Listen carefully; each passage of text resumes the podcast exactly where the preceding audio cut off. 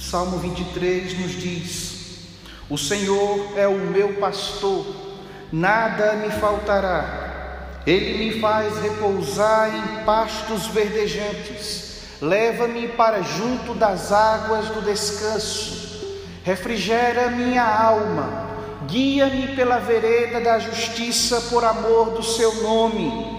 Ainda que eu ande pelo vale da sombra da morte, não temerei mal nenhum, porque o teu bordão e o teu cajado me consolam.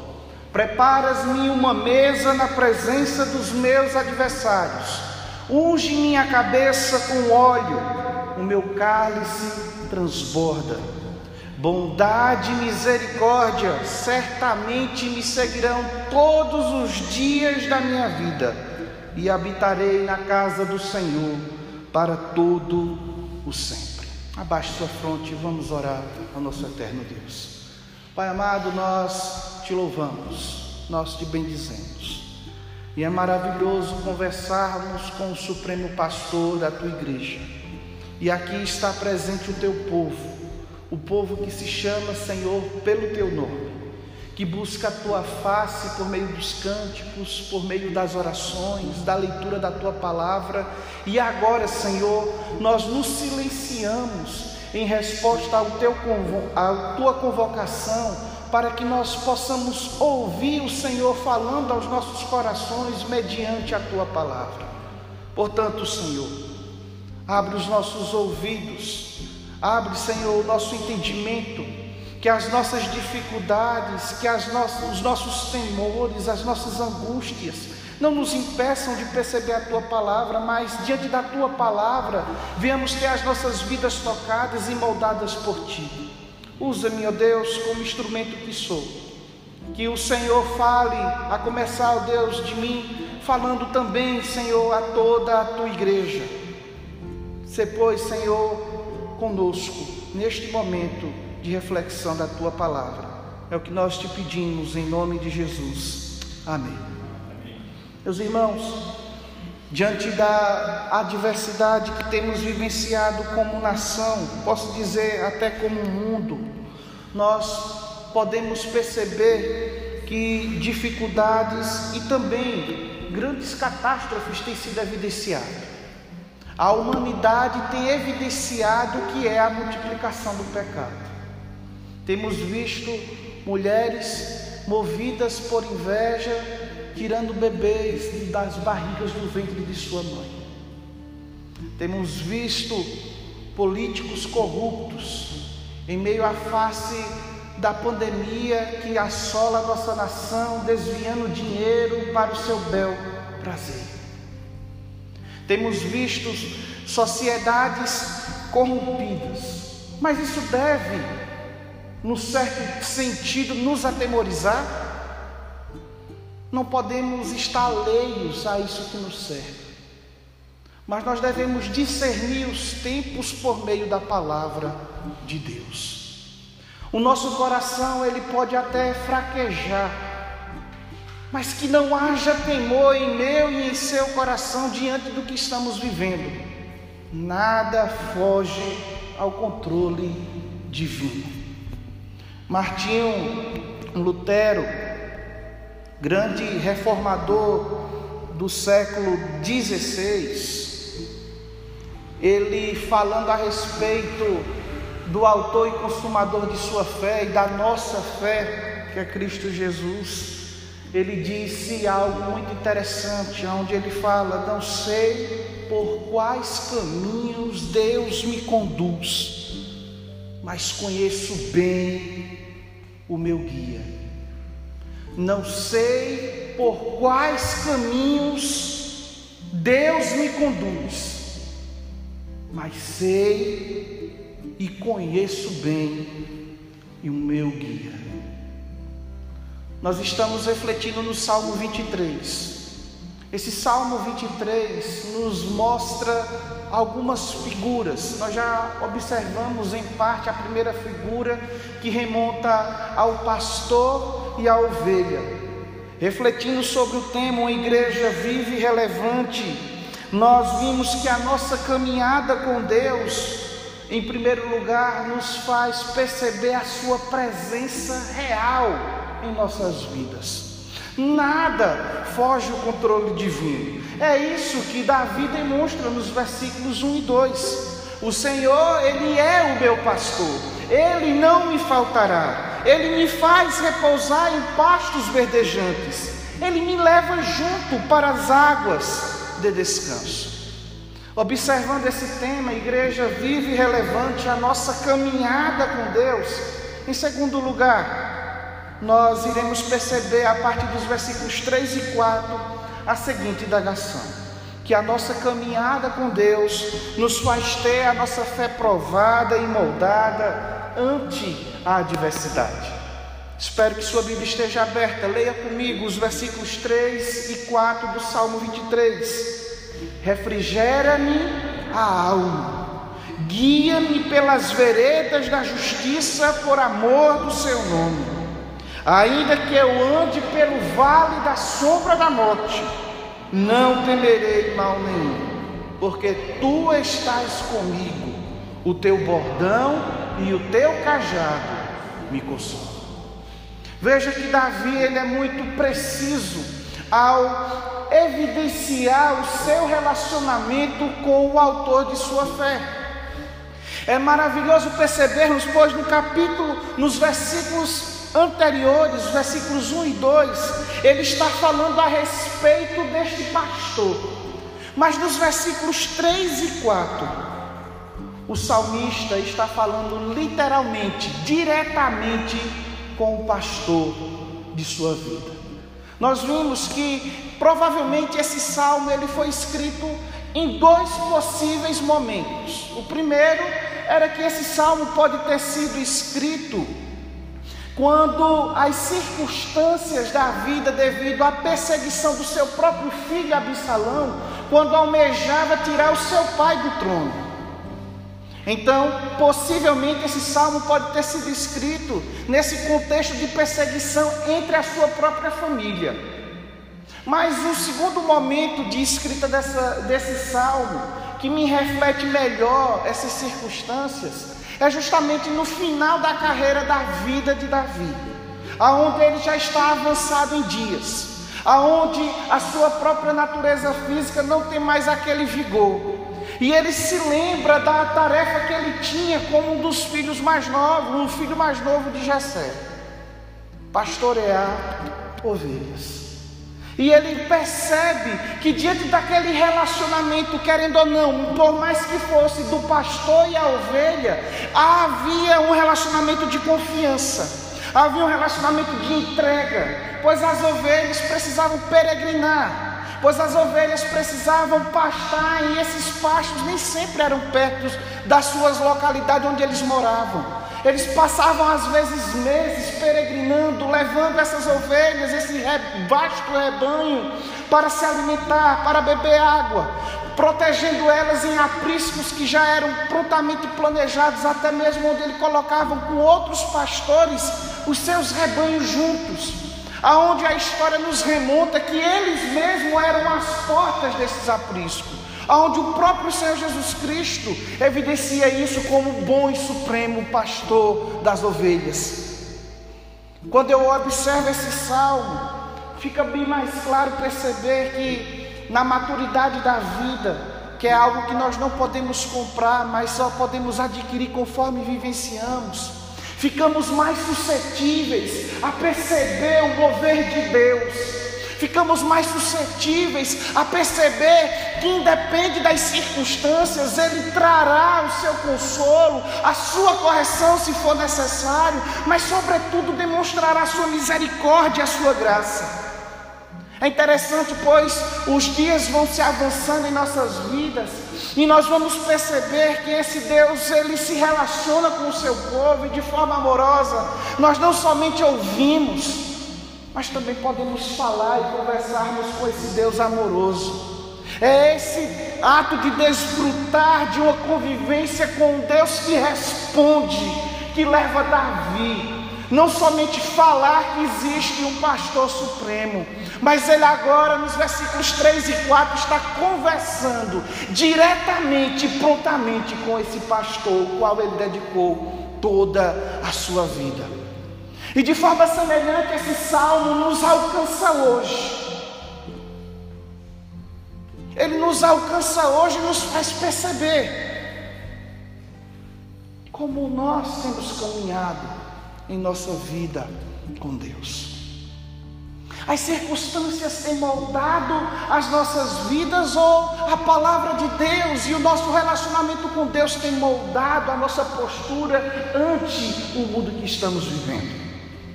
Nos faz ter a fé provada, meus irmãos, porque todo crente e todo aquele que busca desfrutar de um relacionamento genuíno com o Senhor, ele terá sua fé provada mas uma fé provada que espera ser aprovada. Não é um Deus usurpador, um Deus hedonista, um Deus prepotente. Mas como o próprio Salmo reflete na segunda parte do texto, um Deus justíssimo, um Deus que demonstra o seu amor, mas não tem parte com aquilo que é errado.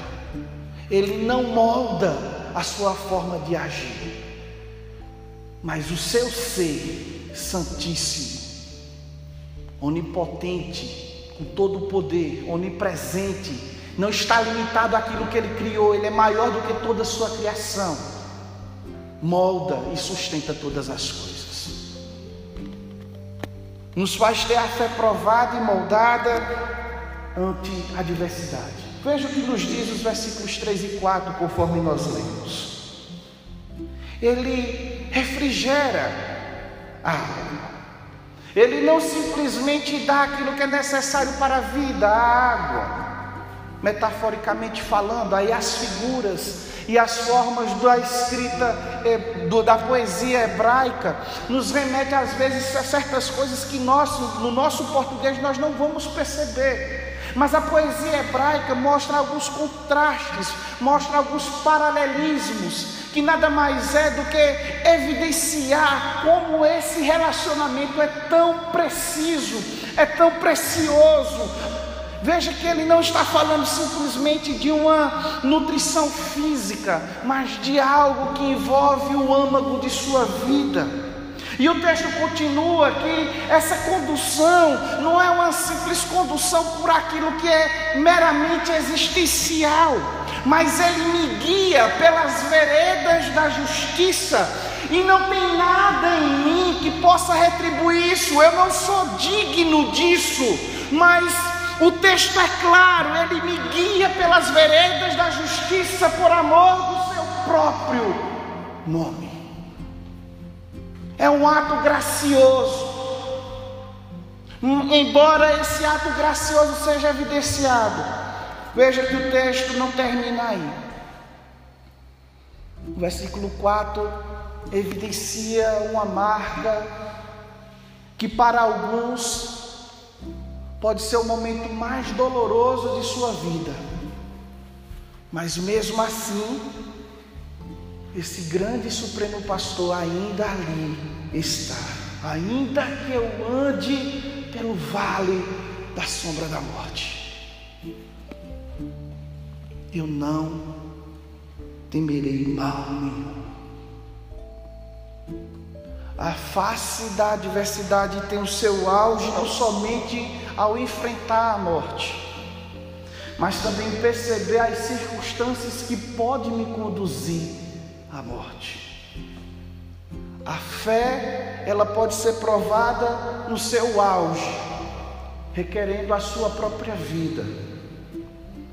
Mas a fé, ela pode ser provada diariamente, ao desfrutar de um relacionamento genuíno com esse Deus gracioso ante a adversidade da vida. Como alguém bem já falou no passado, é difícil percebermos a necessidade de Deus quando tudo nos vai bem. É difícil. Ninguém para para pedir algo a Deus quando abra a, dispensa está lá farta. Quando olha a conta e a conta está lá robusta. Ninguém para. Mas quando as circunstâncias da vida tendem a nos sufocar, quando as circunstâncias da vida tendem a nos evidenciar a adversidade ou até mesmo a dor provocada pela morte, nós olhamos para o céu e percebemos que esse vazio, esse céu tão vasto, pode refletir um vazio tão grande que porventura esteja assolando o nosso coração. E ao contemplarmos o céu, também percebemos que há um Deus grandioso que reza por cada um dos seus. Essas é as circunstâncias que possivelmente o salmista estava refletindo. Warren Wisby, pastor norte-americano, que viveu em um período complexo de muita apostasia no povo evangélico americano. Ele olhando para esse salmo, ele comenta essa expressão, ainda que eu ande pelo vale da sombra da morte.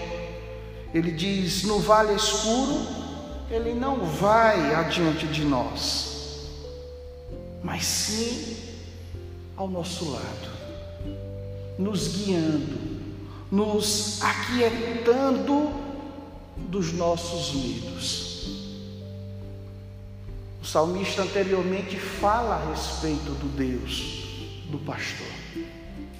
Agora ele está se relacionando, falando com o próprio pastor. William Oesterle grande teólogo britânico, observando essa percepção da face da morte, ele diz: a breve referência aos inimigos indica que ele não estava livre da maldade e intenção perversa de pessoas do seu povo, mas a missão é superficial. Se a gente lê assim, parece que ele estava um pouco além, né? Observando esse comentário desse grande servo de Deus do passado. Como? Ele está falando da face da morte. Como isso é momentâneo? É momentâneo porque o texto termina aí. É momentâneo porque, mesmo que a morte venha a ser concretizada, ela não será o fim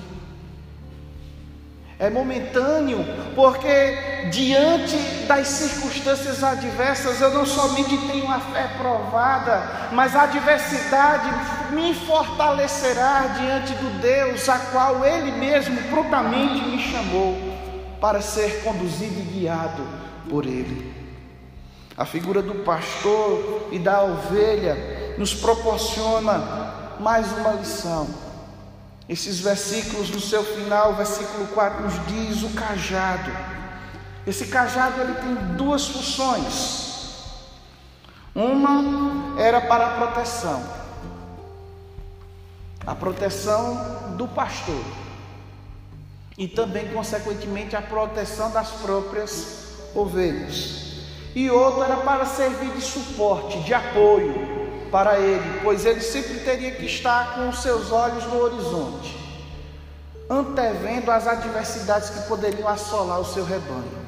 Então ele fazia desse cajado basicamente o seu apoio, aonde ele poderia descansar uma de suas pernas, aonde ele poderia debruçar o seu peso corpóreo sobre esse cajado. Mas veja que essas, essa ferramenta nos é demonstrada para que evidenciar que esse pastor, o Deus o qual nós temos buscado nos relacionar, ele sabe cada uma das nossas necessidades. Deus ele não precisa de descanso. Deus ele não precisa de proteção. Ele tem todo o poder. Ele não sabe o que é descansar porque ele não sabe o que é falhar. Ele é autoexistente, ele criou todas as coisas. Mas por que ele usa essa figura? Para mostrar que esse pastor, ele está apto e ele tem tudo quanto necessita para que este rebanho a qual ele escolheu, ele irá proteger. Veja que esse texto, Davi, ele sabia certamente da existência do Senhor Jesus Cristo, não sabendo com nomes, com riqueza de detalhes, mas ele sabia que essa profecia se cumpriria.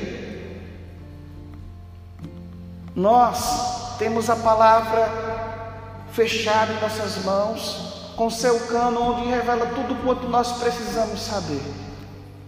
Não há surpresa o nosso Deus, Ele sabe de todas as coisas. E ante a adversidade, ante o medo, ante até a própria face da morte, Ele evidencia o seu cuidado para com o seu povo. Mas o texto não termina aí observando essas informações, nos faz perceber algumas motivações para o progresso de nossa fé, para o progresso de nossa caminhada, de nosso relacionamento com o Deus que nos chamou esta noite a ouvir a Sua palavra. Primeiro, nós não podemos, nós não podemos nos esquecer que Ele não faltará em restaurar o seu povo. A parte A do versículo 3 nos diz: Ele refrigera a alma. Ele sempre restaurará a nossa alma ante a adversidade, ante as circunstâncias que temos vivenciado. Veja que ele não faltará instrução da justiça divina. O texto nos mostra que não é que nós venhamos praticar essa justiça de forma plena, mas porque Ele é justo, Ele nos instruirá na caminhada da vida, Ele guia o seu povo pelas veredas da justiça por amor do seu nome. Por não somente nos evidencia sua justiça, mas faz por meio de nossas vidas que os povos entre as nações vejam a sua justiça sendo notória entre as nações. O texto continua e nos faz perceber que não nos faltará também coragem diante do perigo. E a coragem não é a ausência do medo, mas é a vitória sobre o medo, de modo que nós podemos confiar naquele que nos chamou. A parte A do versículo 4 nos mostra justamente isso. Eu vou andar pelo vale da sombra da morte. Isso aí é uma certeza. Mas o texto não só termina aí, ele diz: Não temerei mal nenhum, porque tu estás comigo. A última motivação que nós podemos observar diante desse texto que acabamos de ler é que não nos faltará o conforto em meio à tristeza. A parte final do versículo 4 nos diz: O teu bordão e o teu cajado me consolam. É certo e os tempos são maus. É certo que nós não podemos negligenciar o que estamos vivenciando. Os números não nos deixam mentir. Mas eu peço a você, meu irmão e minha irmã, que não veja somente os números, que não veja somente as circunstâncias, mas que veja o meu Deus, o seu Deus, que não mudou, que não falha. Que mesmo diante de uma situação como essa, Ele demonstra o seu governo, provando a nossa fé, moldando as nossas vidas em meio à adversidade.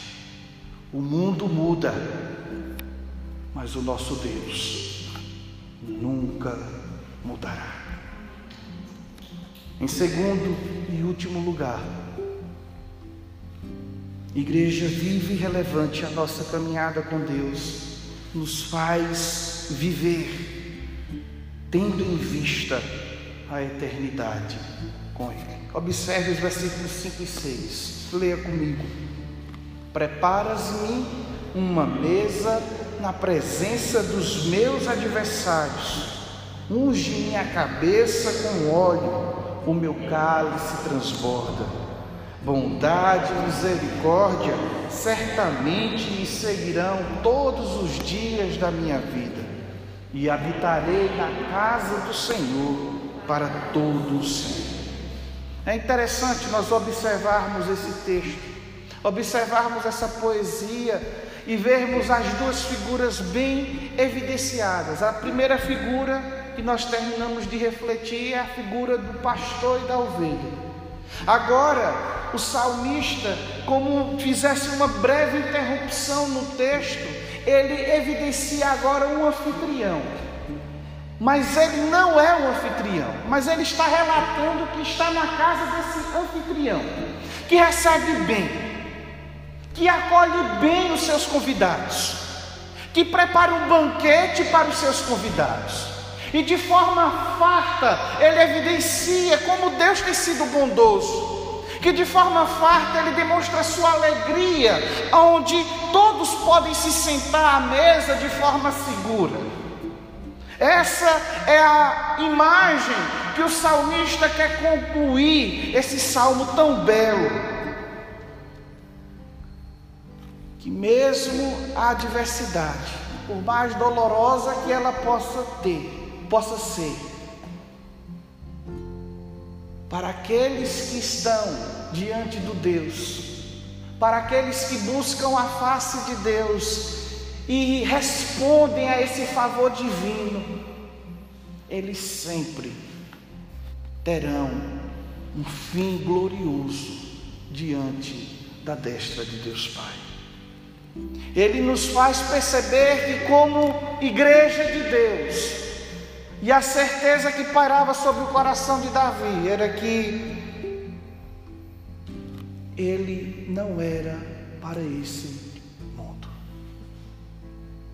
mas Deus o escolheu para a eternidade. E de forma semelhante, o salmista nos chama a perceber isso hoje. Ele nos faz viver tendo em vista a eternidade. Se nos versículos 1 e 2 o salmista ele nos faz, ele fala a respeito desse pastor, nos versículos 3 e 4 ele nos faz perceber essa conversa, esse relacionamento com o pastor, nos versículos 5 e 6, o salmista nos faz perceber e vislumbrar a presença do Deus que sara o seu povo, o Jeová Rafa. Meus irmãos, a nossa caminhada com Deus terá altos e baixos. A nossa caminhada com Deus terá momentos de escassez, mas terá também bonança, terá alegria, terá sempre a provisão na hora certa. Ele não falha, ele não dormita o, o guarda de Israel. Mas se porventura ele nos coloca em situações adversas, nós devemos entender que Ele está conosco, Ele está com o seu povo. Nós só podemos valorizar um grande banquete em família quando nós entendemos o real sentido de termos uma família. Nós só podemos valorizar como é importante a reunião e a convocação dos santos, o culto solene que aqui estamos prestando.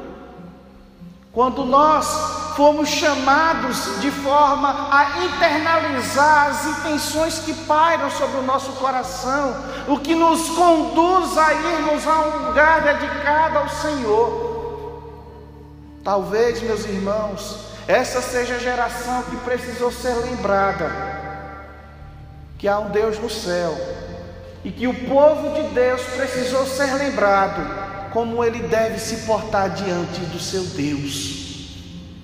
Precisou ser lembrado como ele precisa valorizar esse momento belo de exortação, de instrução, de aconselhamento, de amor e de graça sendo evidenciado. Só podemos entender o porquê do banquete, do banquete preparado por, por esse grande anfitrião quando entendemos, porque nós nos relacionamos de forma certa com aquele que nos convoca. Veja que esse salmo, nos versículos 5 a 6, algumas expressões se destacam e nos faz perceber que nós devemos estar prontos a discernir esse tempo e sabermos que não é somente aqui que nós vamos viver. Deus preparou algo maior para o seu povo. Nós não somos guiados por vistas, mas sim por fé. E essa fé não é cega diante das circunstâncias, mas nos faz valorizar o presente, pois Deus nos dá a graça e o privilégio de nos prepararmos para esse glorioso dia. Algumas figuras nos são dadas, como eu já bem falei. Estamos vendo a figura do anfitrião. A primeira expressão que se destaca é a mesa. Versículo 5, a parte A. Veja que ele prepara uma mesa na presença dos seus adversários. É interessante porque essa figura do anfitrião está intimamente ligada a essa figura do pastor da ovelha. Por quê? Porque essa mesa não é necessariamente um móvel mas era provavelmente um, um, um, um lugar onde as coisas estavam postas e todos poderiam se acocorar e comer ao redor deste banquete, nos fazendo perceber que era algo estendido, espalhado, mas que todos que foram convidados poderiam ter acesso de forma abundante àquilo que estava sendo ofertado. Seguindo a tradição e estudando o contexto em que esse salmo foi escrito, nós podemos perceber que essa mesa nos remete a uma região plana, numa região montanhosa. Veja que qual era a figura anterior do pastor que levava entre as montanhas os rebanhos, as ovelhas. E quando ele vislumbra a planície verde, com água abundante. Essas ovelhas têm suas almas refrigeradas. Tudo quanto elas necessitam de forma abundante estava ali posto. Essa mesma figura nos traz a melhor compreensão agora desse anfitrião, que teve que peregrinar, passar pelos altos montes, vislumbrar alguns vales até encontrar o ideal para receber os seus convidados, dando a eles não somente algo bom, mas o melhor entre todos da terra. Já que nós observamos esse texto, nós podemos perceber que a expressão também que se destaca é a, questão dos unge minha cabeça. Veja que essa expressão unge a cabeça pode nos remeter também ao próprio ofício dos sacerdotes, onde eles eram ungidos. Mas nesse caso, observando esse texto, me parece melhor a compreensão que era muito comum, já que esse unges minha cabeça só era pode ser feito por sacerdotes e levitas que eram destinados a um ofício específico no, no, no templo. Isso daqui está sendo evidenciado de forma abundante para todos. Essa questão de unção da cabeça com óleo nos remete à alegria evidenciada, mais provavelmente, diante dessas circunstâncias. Não é um ajuntamento de muitas pessoas, onde estão ali todos, ó, prontamente fazendo sala, sorrindo, com aquele sorrisinho de canto de boca, que muitas das vezes a gente faz isso quando estamos com pessoas que não queremos. Mas estava evidenciando que a alegria ali era abundante. Todos que estão aí envolvidos nessa festa estão envolvidos e alegres diante daquele anfitrião que os chama, mostrando que por meio dessa unção, todos, todos estavam entendendo e usufruindo bem do convívio desse anfitrião. E o texto evidencia que esse cálice transborda, a parte C do versículo 5, simbolizando de forma bem clara a provisão abundante oferecida por esse generoso anfitrião. A conclusão do versículo 6 nos mostra que a canção apresenta o fundamento do salmista, pois podemos observar o amor pactual, a bondade, a graça divina sendo afirmada. Veja o que nos diz o versículo 6, a parte A: bondade e misericórdia certamente me seguirão todos os dias da minha vida. Eu lhe pergunto, meus irmãos, diante da reflexão que o versículo nos faz, o Senhor, todos nós sabemos de qual, né? Vamos falar? O Senhor é o meu. Agora compare, olhe para a sua Bíblia e leia comigo a parte A do versículo 6. Bondade certamente me seguirão todos os dias da minha vida. Eu sei que pode ficar melhor esse negócio. Lembre-se do versículo primeiro. Vamos todos juntos? O Senhor é o meu pastor, nada me faltará. Versículo 6, parte A: bondade e misericórdia certamente me seguirão todos os dias da minha vida. Meus irmãos, será que o nosso Deus tem faltado a seu povo? Um notório não deve estar em nossa boca e em nosso coração uma plena certeza que Ele não nos faltará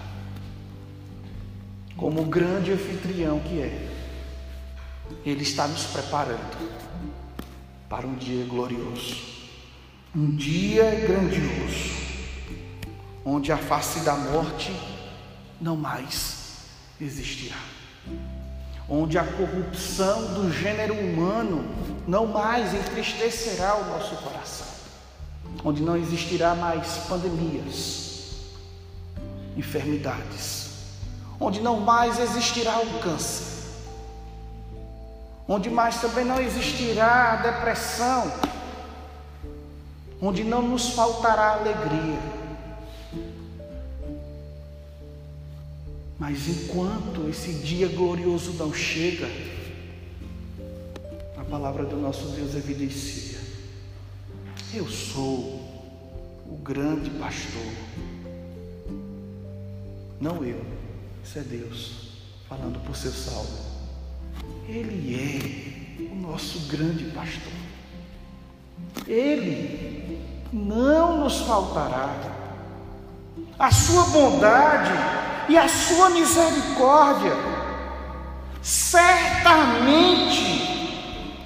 nos guiará todos os dias de nossa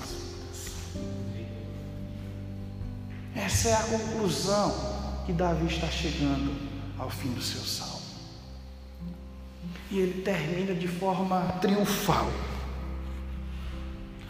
Antes, o que era um momento de gozo na casa desse anfitrião, um momento momentâneo. Agora é morada eterna. E habitarei na casa do Senhor para todo o sempre. Diante, meus irmãos, de nossa caminhada com Deus, não se esqueça, Ele nos faz viver, tendo em vista a eternidade com Ele. No passado, as ovelhas elas davam as vidas por seus pastores. Porque das ovelhas saíam a lã e o leite. Algumas delas pereciam nessas peregrinações ante as campinas e as montanhas da região a qual elas pastavam. Hoje, em Cristo Jesus, observamos o sumo pastor, dando uma vez por todas, para todos quantos ouvem e entendem a sua voz, provendo descanso, refrigério e chegada tranquila, onde o mal, dor, tristeza e choro não estarão mais presentes, mas o nosso Salvador, sim nosso grande e glorioso Salvador, Ele estará lá, com um banquete posto, esperando cada um de nós. Eu os lembro da frase de Martinho Lutero. Não sei por quais caminhos Deus me conduz mas conheço bem o meu guia. Para, para Martinho Lutero, isso não era uma pergunta, isso era uma convicção. E diante da palavra de Deus, diante desse glorioso salmo, desse salmo que nos faz refletir com relação à nossa vida, que nos faz perceber como nós precisamos desenvolver esse relacionamento com esse Deus gracioso, presente em toda e qualquer situação. Meus irmãos, eu não sei onde essa pandemia vai levar. Eu não sei o que as circunstâncias que porventura estejam assolando a mim e a sua casa irá nos levar. Eu não sei se essa doença é para a vida ou para a morte. Eu não sei se essa depressão, essa tristeza vai ser assim para a vida toda. Mas uma coisa eu sei: que o meu Deus, que o nosso Deus, sempre nos guiará em lugares de salvação. Ele nunca desamparará os seus. Confie na palavra do nosso Deus. Viva a palavra do nosso Deus. O Senhor tem cuidado de nós e Ele não nos faltará. E Deus seja gracioso para conosco.